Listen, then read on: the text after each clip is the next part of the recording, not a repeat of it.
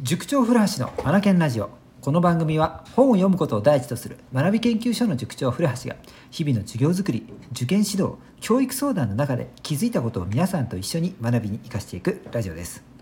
結局今週の配信は全て数学に関する話題になってしまいましたね。うん、もうここまで来たんならばもうとことん行こうかなということでですね。今日も数学ができるようになるためのアイデアというかヒントになるようなお話をしていきたいと思います。えっとですね数学ができる人たち得意な人たちを見ていると特徴ってやっぱりあるんですよね。うん、だから手っ取り早く言うと数学できるようになるには数学ができる人の真似をするというのが一番だと思うんですよ。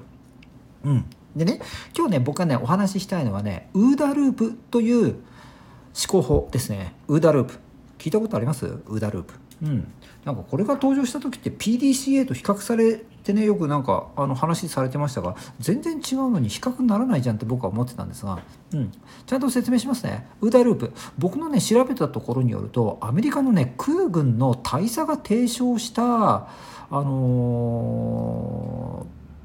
ー、意思決定法のようですね。うん。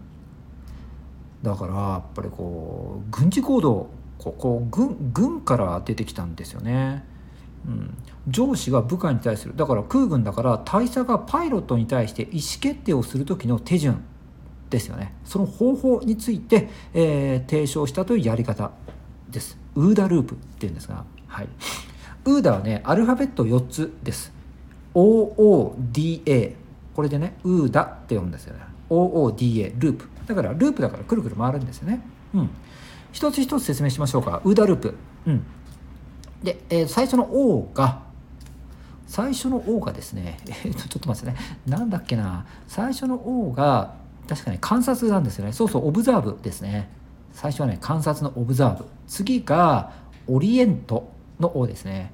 まあ、簡単に言うと、うん、これじゃないだろうかと観察したものからなんか当たりをつけるようなイメージですね。うん、そして次 D これがね decide 決定するってことですよね。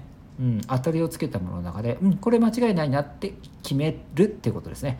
そして最後の A これが act 行動をするってこと。だから観察をして当たりをつけて意思決定をし最後行動 OODA これでウーダでこれをループさせていくウーダループという意思決定法があるんですよね。うん、でこれなんですがうん、これね今あのビジネスとかあと政治の世界なんかでも使われたりしますよね。うんはい、でこのこれがですね前々からも思ったんですがこれ数学できる人のものの考え方まんまだなと思ったんですよ。数学できる人たちってあの状況いろいろ見るんですよね。うんこれってどういうことかな？与えられた問題文の条件をいろいろ一つ一つ精査し並べてうんとつまりどっから解いていったらいいのかなって全体を把握するような形で問題読んでいってうん最初の切り口はここだなって当たりをつけてそこを考えていく。うん間違いなさそうだ。ってことで決定を下して解いていくってやり方するんですよね。まんまウーダループなんですね。ループしないのでウーダなんですけどこれなんですよ。数学ができる人はウーダループウーダをしているっていうことを僕はね伝えたいんですよ。うん。ウーダどうですか？数学得意な方聞いていて。なんかいろいろですね、まあ、すぐにあのー行動を起こさないと思うんですよ。いろいろ見た中で全体把握っていうことを絶対すると思うんですよね。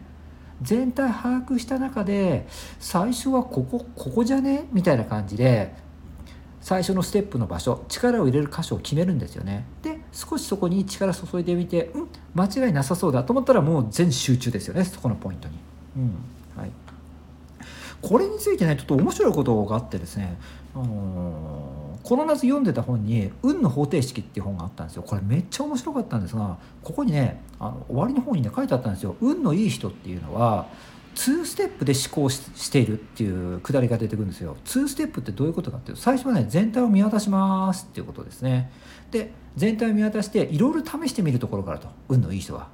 い。ろいろ試してみると。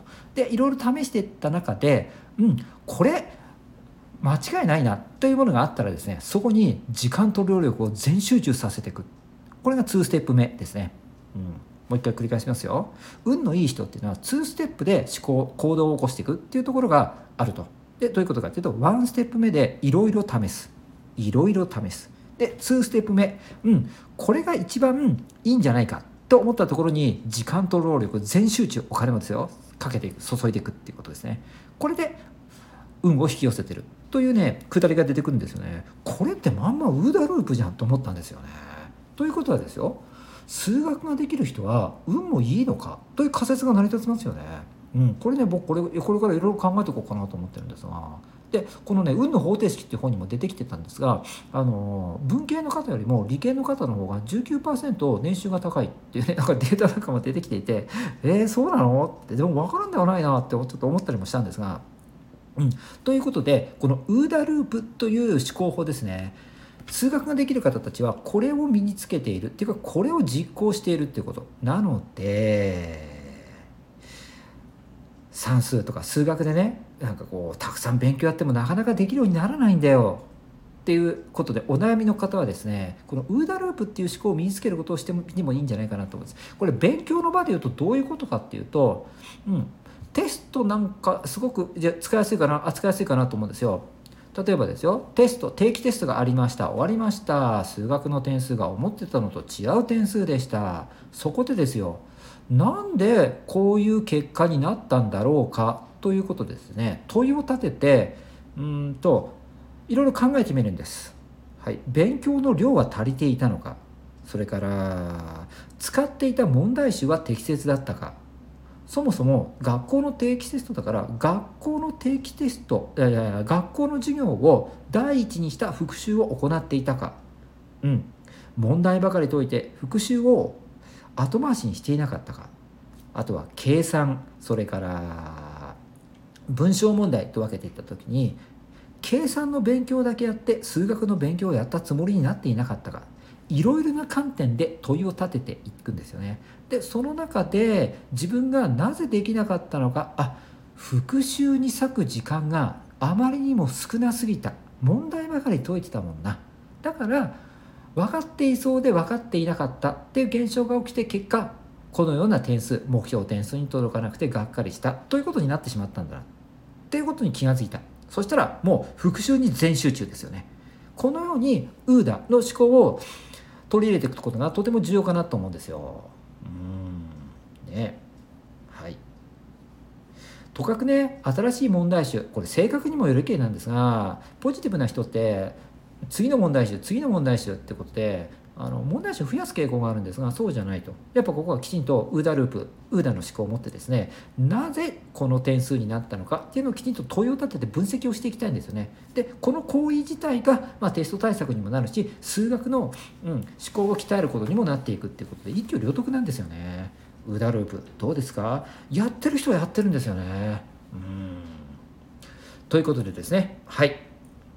今日はですね数学ができるようになるためにはどうしたらいいのかっていうことで OODA ループ編になるのかな？ OODA についてのお話をしていました。今日も最後までお聴きいただきありがとうございました。 Read more, learn more, change the globe。素敵な一冊を。